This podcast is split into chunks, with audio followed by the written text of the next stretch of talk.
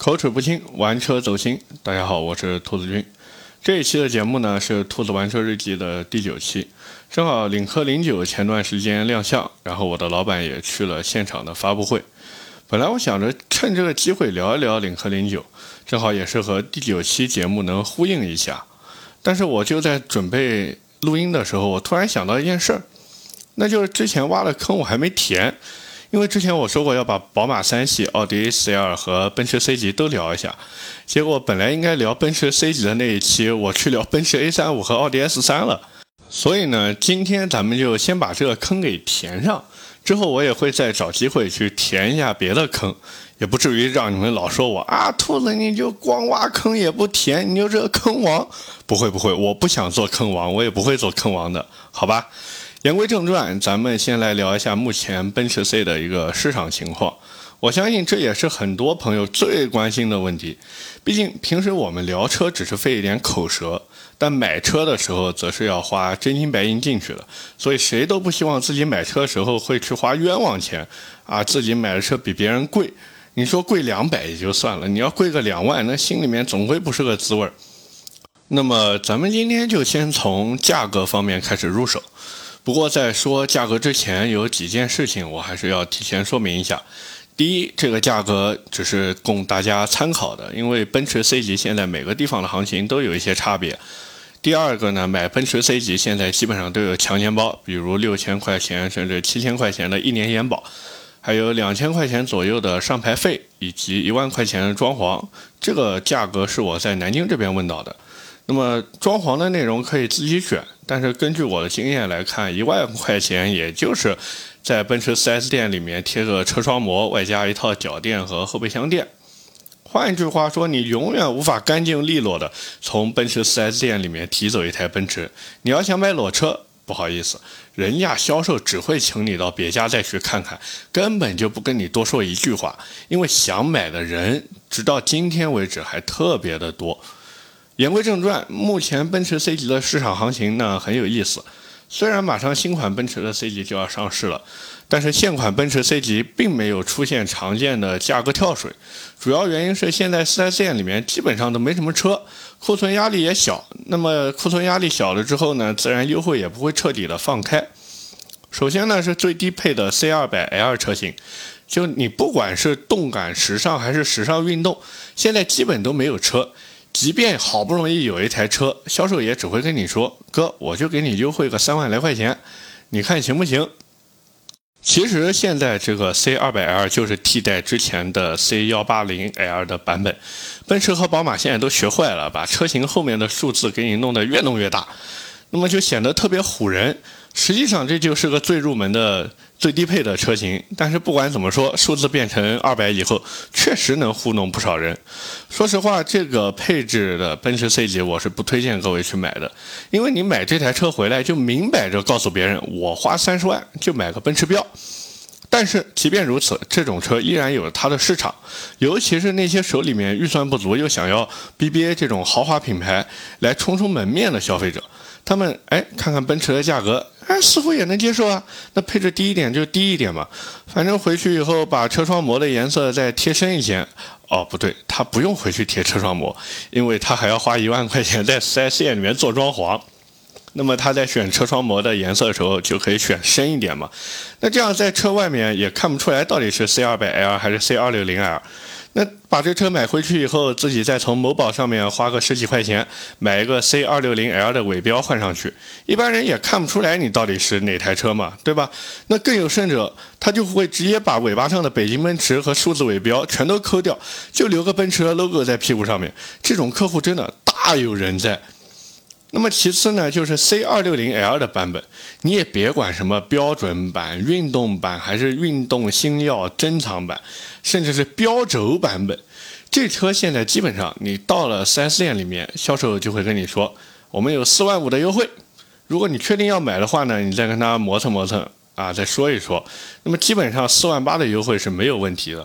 尤其是 C 二六零 L 的运动版，这台车卖的非常的好，因为这是 C 二六零 L，注意啊，是长轴版本里面最便宜的版本而且配置确实能满足日常的需求，不管是主动刹车呀、前后雷达呀、倒车影像啊，还是定速巡航，基本上你看一台 B 级车该有的配置，这个版本都给你配上了。并且呢，在舒适性配置方面，还有分段式的天窗、电动尾门、电动方向盘调节、手机无线充电、前排座椅加热、驾驶位座椅记忆，外加一套十二点三英寸的液晶仪表，还有十点二五英寸的液晶屏幕和六十四色的氛围灯。尤其是这个六十四色的氛围灯，我可以毫不犹豫地跟各位说，很多人就是冲着这玩意儿下的单。为什么？因为太骚了。奔驰现在在内饰氛围的营造上确实有两把刷子。我作为野马车主，我每次看到奔驰那个内饰，我真的流口水，你们知道吗？当然，这不是说他们内饰做的有多精致，或者说用料有多好，而是奔驰太了解消费者想要的是什么了。就这六十四色氛围灯，各位放在那边，那些年轻的小伙子、小姑娘们，每天下了班坐上车，启动车辆以后，这氛围灯唰一下。给你亮起来，那车厢里面的感觉就跟他妈夜店一样。再放点什么？如果我是 DJ 这类动次打次的歌，哎，然后再看看方向盘上面的奔驰大 logo，我就问你香不香？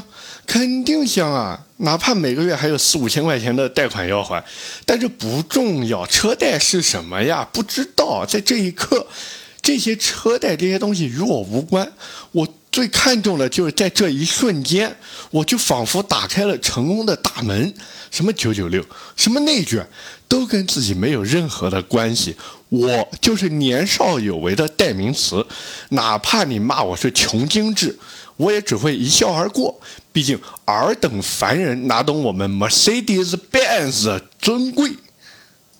除了 C 二六零 L 运动版之外，还有一个三十五万六千八的 C 二六零 L 运动星耀珍藏版，这也是我最推荐的配置。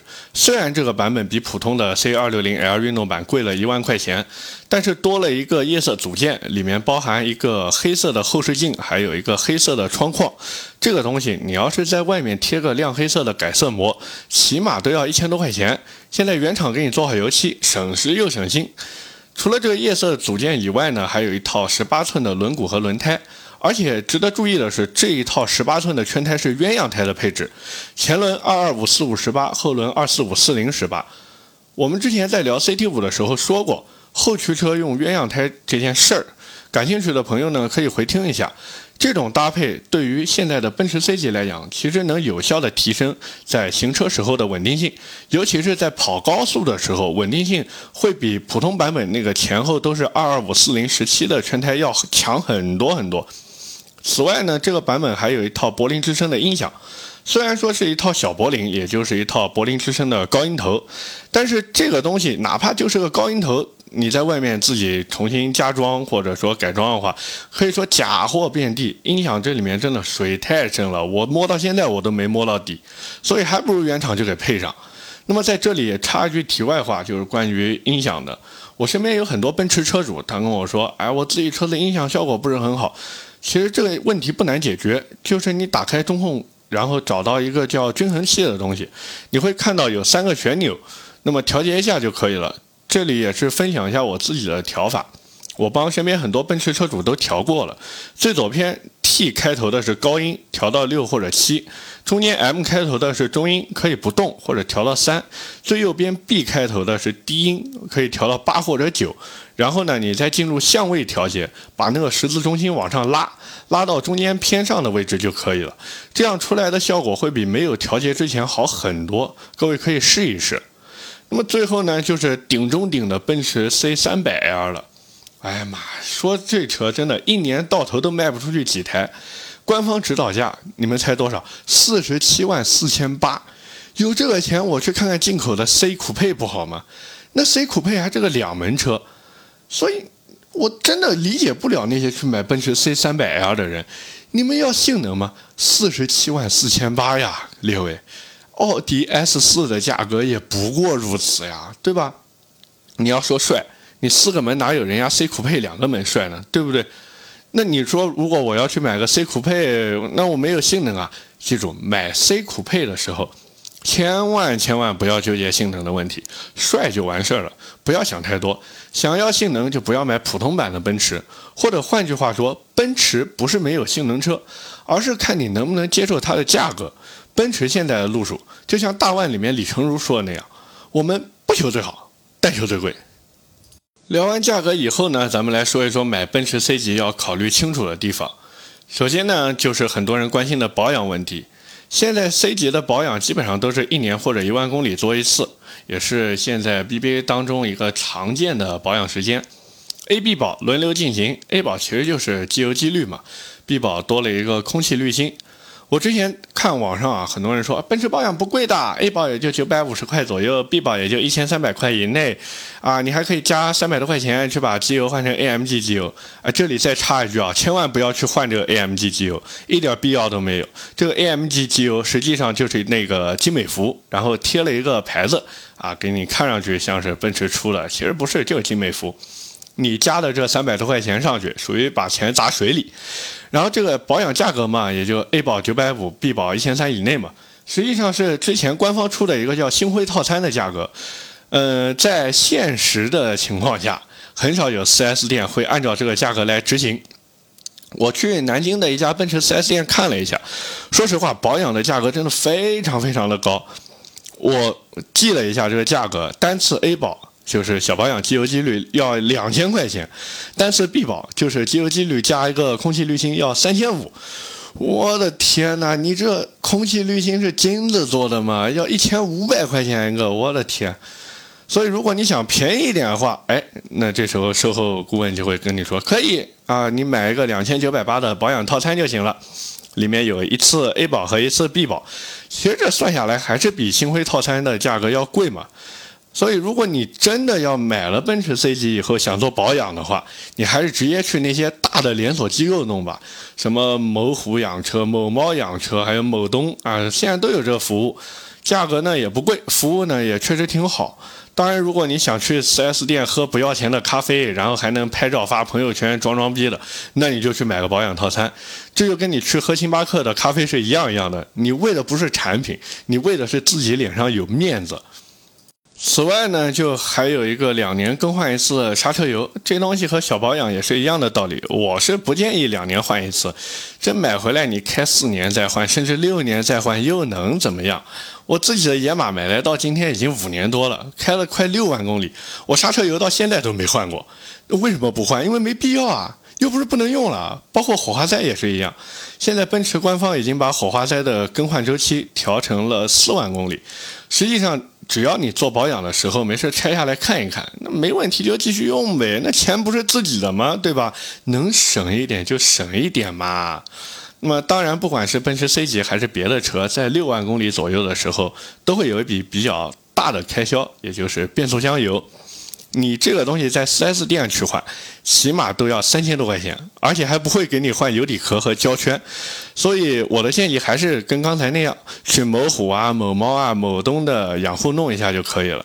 不过各位一定要记得换油底壳和胶圈，因为这东西不换以后还是会老化渗油。你换的时候把它弄一下，虽然费用会再稍微高那么一点点，但是以后的稳定性会好很多。除了保养的问题要考虑清楚之外，还有一个就是四十八伏轻混系统报错的问题。哎呀，这个问题真的太常见了。我混进去的奔驰车友群里面，基本上但凡是个带四十八伏轻混的车子，或多或少都弹出过故障界面，有的还会亮发动机故障灯，甚至直接没办法启动。我的天哪，那个把人愁的呀！基本上这个四十八伏轻混系统的故障呢，也就几个地方，一个是蓄电池出问题，那基本上就是要换一个电池，这个电池可不便宜啊，各位，换一套瓦尔塔的 AGM 系列，哪怕你在某东上面下单，也要一千五百块钱左右。再一个呢，就是电机出问题，这价格也是血贵，我查了一下，某东上面报价是三千六百块一套，那么至于 4S 店的价格嘛，哎，不谈了，你们懂的。还有就是发动机皮带故障，这个时候就需要更换皮带。呃，我是建议去外面换一套马牌的套装啊，基本上不会超过一千二百块钱。那么最后就是有可能是系统故障，那这个是最好解决的嘛，去 4S 店升级一下系统就可以了。不过有没有用，那就两说了。反正我碰到过升级好几次都没用的人。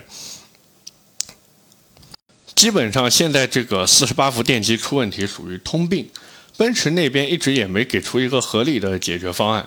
据说下一代奔驰 C 级因为换了 ISG 电机，这个问题能解决。但是反过头来看，短期内新款的 C 级哪怕不加价，那么 4S 店也会给你加上各种强奸包，你最后很可能得到的就是一台落地价格和 E 级差不多的奔驰 C 级。如果你想等到现在这种优惠幅度，什么动辄开口四万五，再谈一谈四万八，哎，那我只能说等着吧，慢慢等着吧，总归会有一天的，对不对？聊完价格和买奔驰 C 级之前要想清楚的地方之后呢，我们来说一说现在的奔驰 C 级应该怎么玩。那么在我看来，除非你现在去买 2.0T 的奔驰 C 级，也就是那个 C300 嘛，否则这台车基本上就和动力无缘了。玩玩外观就可以了嘛，比如弄个 AMG 的全套包围啊，或者是卡尔森的全套包围，这些。设计来源都是奔驰的御用改装厂，所以肯定不会不好看。但是你说有多惊艳，我觉得也谈不上。就我自己接触下来，我觉得最好看的还是日本的 Ward，W A L D 这个牌子其实非常牛逼，而且它也给现在的奔驰 C 级出过包围套件。这个包围，如果感兴趣的朋友可以在网上搜一下，关键词就搜 W A L D，然后一个空格，奔驰 C 级 W 二零五就可以了。我觉得这一套包围比 A M G 和卡尔森要漂亮很多，而且注意了。不管是哪家的包围，现在都有国产的啊，就是仿制品。吻合度方面呢，反正我感觉只要你不是买的所谓那种碳纤维件，基本上没什么太大问题。毕竟现在奔驰 C 级那个原厂包围的吻合度也就那么回事儿，所以好看就行，不要去抠细节，没有意义。再一个呢，就是换完包围之后，最好去换一套轮毂。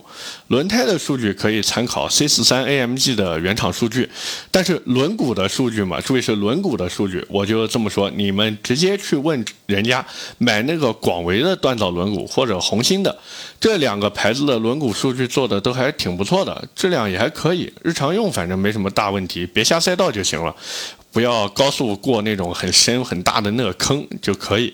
那么买的时候呢，你直接告诉他们或者告诉改装店老板，你说，哎，我是按 C 四三的轮胎数据来弄，然后你这轮毂按 C 四三的那个轮胎数据来发货就可以了。这两个牌子的锻造轮毂现在行情价基本上就是十八寸的七千块钱，十九寸的八千块钱。如果高于这个价格，你就再去问问别家；如果低于这个价格嘛，那直接买就行了。人家开改装店也要吃饭的嘛，对吧？不过轮毂到了之后呢，让老板不要拆封，你去看一下轮毂的包装盒上面还有那个里面的吊牌。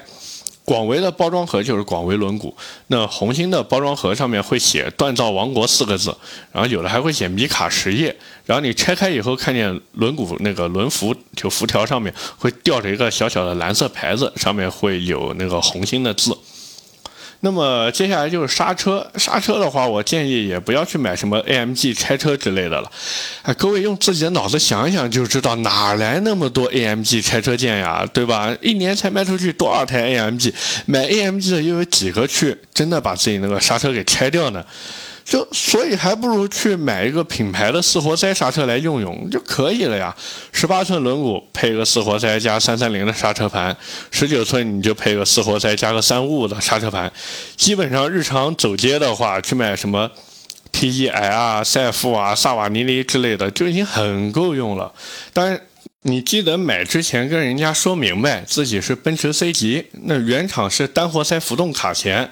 面积呢只有五十六点五二平方厘米，买的时候就跟人家一定要叮嘱，不要活塞面积比这个五十六点五二大。放心，买小一点没有事儿的，大了的话刹车棒会推不动，刹车性能反而会减弱。如果你还想降低一些车身高度的话，那么最基础的就是艾巴赫短弹簧，基本上三千块钱左右就能装上车了，这也是性价比最高的方案。你要是钱多，你去换脚牙；你要是再钱多，你去玩气动，那个都是后话了。嗯，就入门来说的话，其实短弹簧，尤其是艾巴赫的短弹簧，现在真的是一个非常有性价比的选择。而且你也不要担心什么避震漏油的这个问题，只要正确安装，漏油就属于罕见现象。大多数情况下，真等到漏油的那一天，你都不知道还开不开这台车了。除了包围轮毂、刹车、避震器之外呢，排气的选择看个人。我是不建议去改的，那声音改出来真的跟拖拉机没什么区别，难听的要死。那一起步，突突突突突突突突，啊啊，然后然后有的还会破音，所以就老老实实的做个美男子不好吗？再另外就是什么改色膜、拉花之类的，我是觉得车子简简单单就很好看了。毕竟 C 级现在真的跑不快，弄那么扎眼没意思的。最后呢，我们来小小总结一下。现在的奔驰 C 级可以说已经进入了生命周期的倒计时，买车时候的优惠呢也已经几乎见底。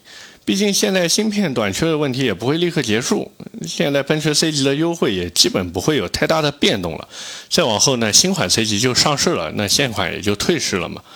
所以，如果你希望成为尊贵的梅赛德斯奔驰车主，同时又等不到新款 C 级优惠到位的那一天，那么你就不要等了，直接去买就完事儿了。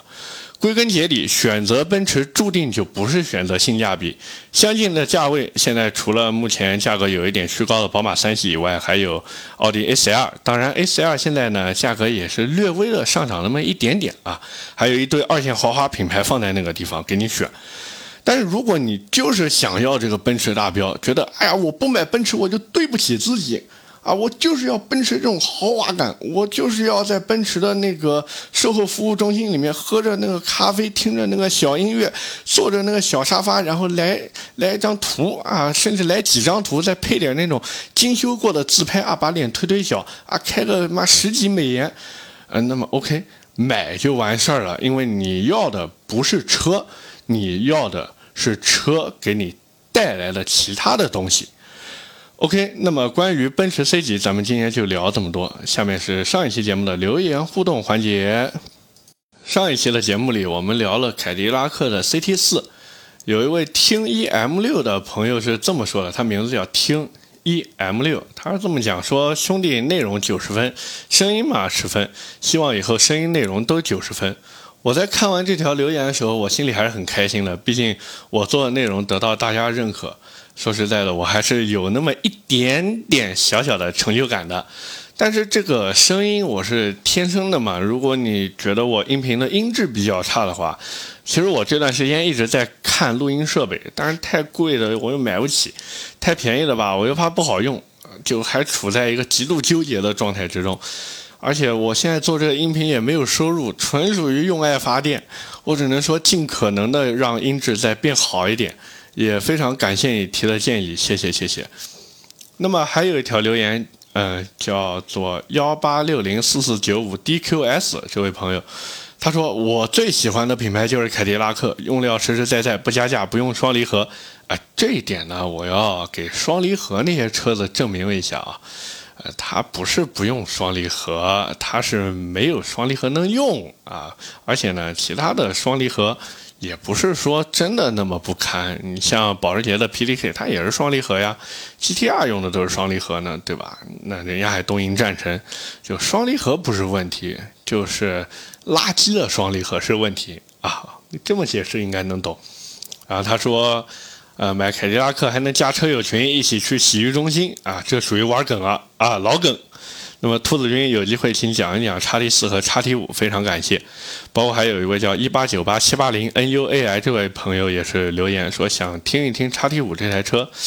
呃，叉 T 四和叉 T 五这台车，我之前一直想着是先聊叉 T 四，因为我正好身边有个朋友他准备给自己的父母买这台车，所以我现在还在等。